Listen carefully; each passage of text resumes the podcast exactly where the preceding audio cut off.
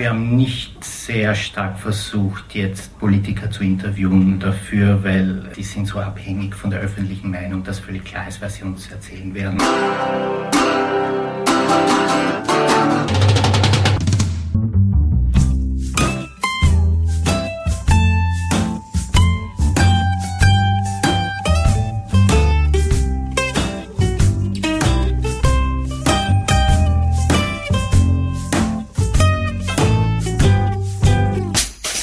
Herzlich willkommen bei Filmkultur, der Podcast-Reihe von www.kulturwoche.at. Sebastian J.F. heißt der Regisseur, Parallel Universe das Team um ihn herum. War on Drugs ist der zweite Dokumentarfilm dieser Gruppierung. Ihr erster Film, Infowars, wird seit 2004 immer wieder gerne empfohlen, um sich über das Thema Internetaktivisten zu informieren und sich darüber zu amüsieren. In dem neuen Film War on Drugs wird das Team konkreter. Es geht um Schicksale von ganzen Regionen, die zwischen die Fronten geraten, um einfache amerikanische Bürger, deren Lebensumstände rein in Zahlen ausgewertet werden und dadurch plötzlich Grund für eine Verurteilung bieten. Es geht um eine junge Frau, die für ihren harmlosen Umgang mit den sie umgebenden Realitäten lebenslänglich im Gefängnis sitzt. Am Ende stellt sich die Frage, wer eigentlich letztendlich von diesem ausgesprochenen Wahnsinn, dem offiziell erklärten War on Drugs, profitiert der Film wurde bei der Diagonale 2007 uraufgeführt. Sie hören jetzt Ausschnitte der Kinodiskussion nach der ersten Vorführung und anschließend ein Gespräch von Stephanie Lang mit dem Regisseur. Gute Unterhaltung wünscht Manfred Horak.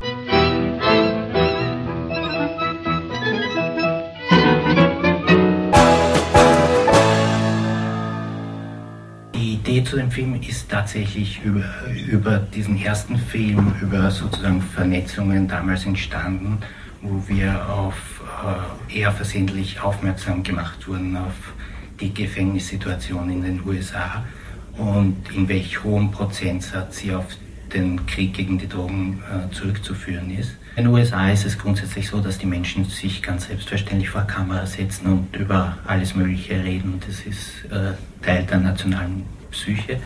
Äh, in Kolumbien war es eher ein bisschen schwieriger, Zugang zu bekommen.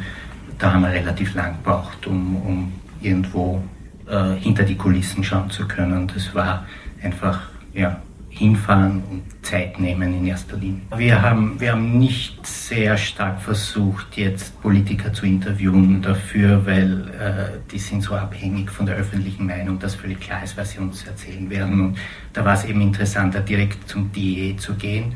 Die sind sozusagen die Stabstelle für diesen Krieg und ja, die, die, die erzählen halt, woran sie glauben. Also, und die brauchen nicht auf öffentliche Meinung Rücksicht zu nehmen, weil das, was sie glauben, ist Mainstream und wird von einer breiten Mehrheit unterstützt.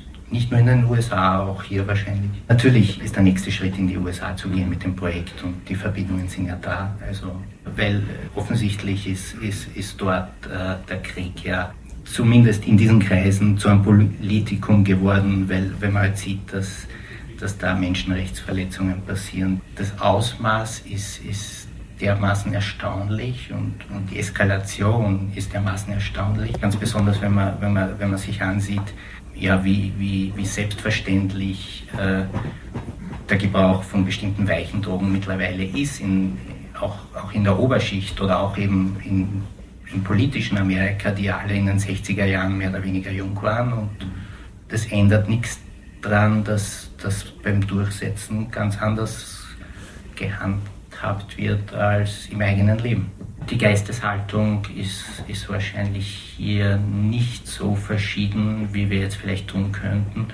Und in sehr vielen asiatischen Staaten äh, ist die Geschichte noch deutlich drakonischer. Also Chain Gangs waren ja schon mal abgeschafft. Das ist jetzt wieder etwas, das in den, im Rahmen dieser Eskalation grundsätzlich des, des Law Enforcement halt wieder angefangen hat. Und es ist ja auch so zum Beispiel, dass zwei oder drei Millionen Afroamerikaner nicht wählen dürfen, weil sie irgendwann, mal in ihrem Leben im Gefängnis gesessen sind.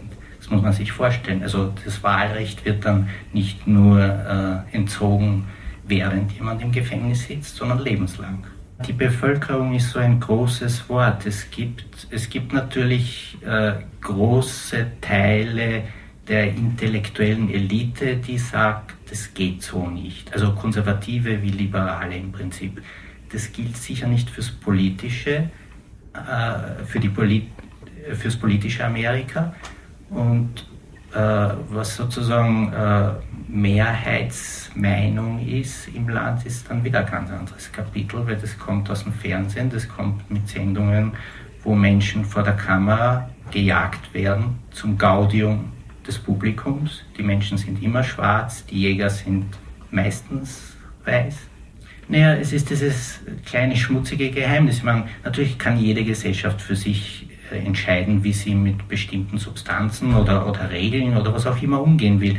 Nur äh, es ist ein Unterschied, ob man sagt, du darfst 130 fahren, alles andere ist zu viel, oder ob man die, die dann 160 fahren, für 50 Jahre ins Gefängnis steckt. Also die, die Prohibition an sich ist, ist etwas, das man wahrscheinlich aushandeln kann oder muss für jede, jede Gesellschaft für sich selber. Was das Problem ist, wenn man anfängt, äh, Menschen zu entrechten oder, oder für Sachen einzusperren, die halt äh, nichts mit irgendwas zu tun haben. Wahrscheinlich spielen viele Faktoren zusammen. Ja, das ist sicher auch ein Element, dass, dass sozusagen der Strafvollzug zunehmend privatisiert wird. Und äh, die Menschen, die im Gefängnis sitzen, kommen meistens aus urbanen Zentren. Die Gefängnisse werden am Land gebaut, in strukturschwachen Regionen. Die kleinen Gemeinden, Gemeinden ist falsch, sie nennen es Städte, äh, darum reißen, ein neues Gefängnis zu kriegen, weil das bringt Arbeitsplätze. Gleichzeitig ist es jetzt so weit eskaliert, dass, dass, ja, dass man wahrscheinlich annehmen muss, dass irgendwann die Notbremse gezogen wird, weil wenn sie, wenn sie weiter mit demselben wenn sie weiter mit derselben Rate die Gefängnisse äh, Bevölkerung ausweiten, dann wird es irgendwann völlig absurde Ausmaße annehmen. Ich meine, sie sind jetzt schon um den Faktor 10 äh, größer als wir beim Einsperren. Also. Das Phänomen, das überall äh, der Motor der Geschichte ist, ist, glaube ich, der unglaubliche Wert, den die Drogen durch die Prohibition bekommen. Und dieser Wert zieht natürlich ein ganz bestimmtes Händlermilieu an, das ausschließlich organisiertes Verbrechen ist. Und die haben dann Mittel, die so unvorstellbar sind, dass es kein großes Thema ist, sich die Polizei einzukaufen oder was immer sie gerade brauchen in einer bestimmten Situation. Dieser scheinbare, ich meine, ja, natürlich werden immer wieder äh, auch große Lieferungen geschnappt, aber in Wirklichkeit ist es ein Kampf auf verlorenen Posten, weil die Ressourcenverteilung so ungleich ist. Und die Ressourcen entstehen durch den hohen Preis. Die Kolumbianer haben doch jetzt drei oder vier Jahrzehnte äh, hinter sich, wo sie im Durchschnitt 95 Prozent des weltweit konsumierten Kokains geliefert haben. Und das ist natürlich zu einer Art Volkskultur dort geworden. Äh, das wird besungen wie, ja, das, das wird dann nicht auf den regulären äh, TV-Stationen oder Radiostationen gespielt, aber wenn man irgendwo hinfährt, äh, die CDs spielen immer solche Musik und nicht so oft das Radio, also in bestimmten Gebieten. Das von Dr. Strangelove hat sich angeboten, weil es wahrscheinlich auch der ultimative äh, Krieg als Wahnsinnfilm ist und äh, ähnliche Irrationalitäten entstehen in dem Krieg ja auch, daher das Zitat. Sebastian JF, wie kommt es zu dem Namen?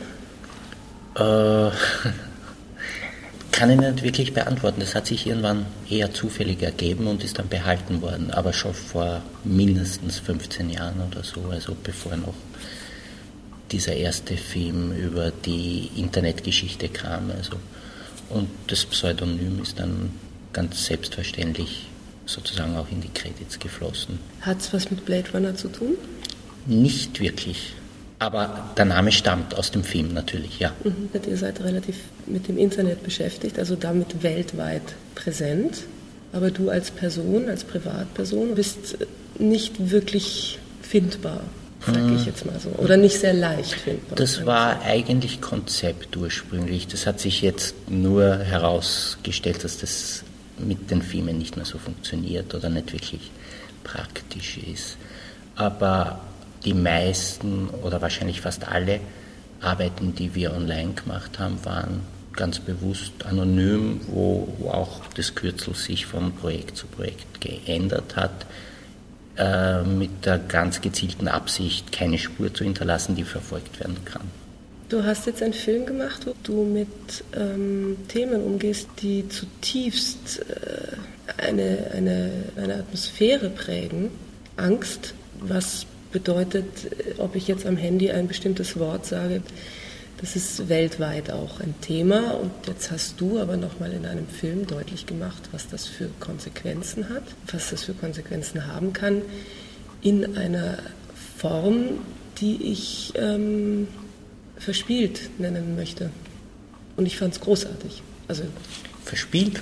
Mhm. Naja, das war sicher nicht die Absicht. Äh, es ist die die Realität in dieser Angelegenheit oder die Realität dieses Krieges ist, ist irgendwie eigentlich nur grauslich und furchtbar. Äh, dass das dann verspielt worden ist, ist, ist wahrscheinlich passiert aus, aus, aus den Verrücktheiten, die es da gibt. Also die wirklich irrationalen Dinge, die dann nebeneinander laufen oder, oder sogar gleichzeitig am selben Ort zur selben Zeit es ist so absurd, dass, dass man eh nur drüber lachen kann einerseits. Andererseits bleibt einem das Lachen im Hals stecken. Äh, es hat, gibt Momente, die mich so tief berühren und gleichzeitig so damit konfrontieren, dass ich so hilflos bin, so wie eben auch die Figuren. Also ich sage jetzt mal, die Bilder von dem jungen Mädchen, was weiß, dass es lebenslänglich drin ist. Also ich bin Schauspielerin. Ich hätte mir nie im Traum gedacht, dass das so emotionslos und so lächelnd und so, äh, ich weiß gar nicht, wie ich es beschreiben soll, wie sie über diese Dinge redet, als wenn sie mhm. überhaupt nicht existent wären. Mhm. Als, als würde sie über ein fremdes Leben reden, nicht ja. ihr eigenes. Es, es, war unglaublich auch für uns, wie, wie sie mit ihrem eigenen Schicksal umgeht und wie couragiert sie ihr eigenes Schicksal lebt. Ja. Das, ist, das hat uns auch total beeindruckt und gleichzeitig, ja, wie du sagst, will schreien und. Ist das für euch auch eine Realität eures Lebens, dass ihr damit jetzt umgehen müsst? Dass ihr es ist ganz sicher eine Realität meines Lebens, dass, dass ich die Charanda da nicht raushauen kann und dass solange ich lebe und sie im Gefängnis sitzt, das irgendwo in meinem Kopf mittragen wird. Das war mir natürlich vor dem Machen des Filmes nicht bewusst und ja, es ist, ist ein wenig eigenartig, keine Frage. Äh, ja, natürlich werden wir versuchen, einen Weg zu finden, dass der Film in den USA auch ein Publikum kriegt. Das wird ganz sicher sein. Die Frage ist, wie groß das Publikum sein kann. Äh, ich habe nicht die Illusion, dass wir was bewirken können, aber ich glaube, jeder kleine Schritt, der irgendwie versucht, aufmerksam zu machen auf die, wenn man jetzt bei der Kriegsmetapher bleiben will, auf die Kriegsverbrechen, die da begangen werden, ist, ist wichtig, weil in Wirklichkeit ist das, es wird totgeschwiegen. Das findet nicht statt, scheinbar oder angeblich. Oder es gibt eben nur diese wenigen NGOs. Mittlerweile auch ein bisschen Amnesty International, aber nicht wirklich und es wird unter den Teppich gekehrt. Wie bist du auf das Thema gekommen? Ganz zufällig, ich habe jahrelang in den Vereinigten Staaten gelebt und es nicht mitbekommen, muss ich zu meiner Schande sagen.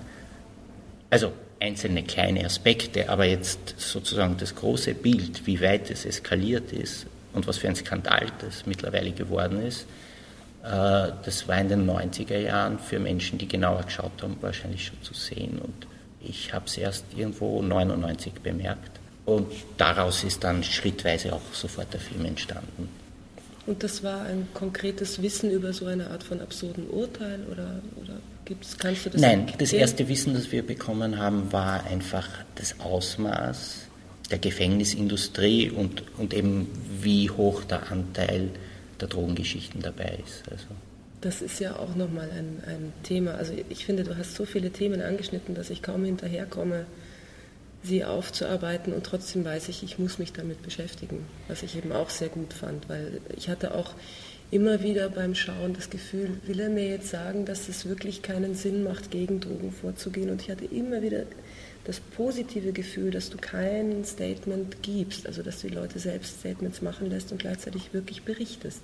Also wie, wie wir mit Drogen umgehen sollen können als Gesellschaft, meine ich, äh, das Thema haben wir ganz bewusst ausgespart. Ich meine, da gibt es ein Spektrum an Möglichkeiten von bis und das muss jede Gesellschaft für sich selber beantworten.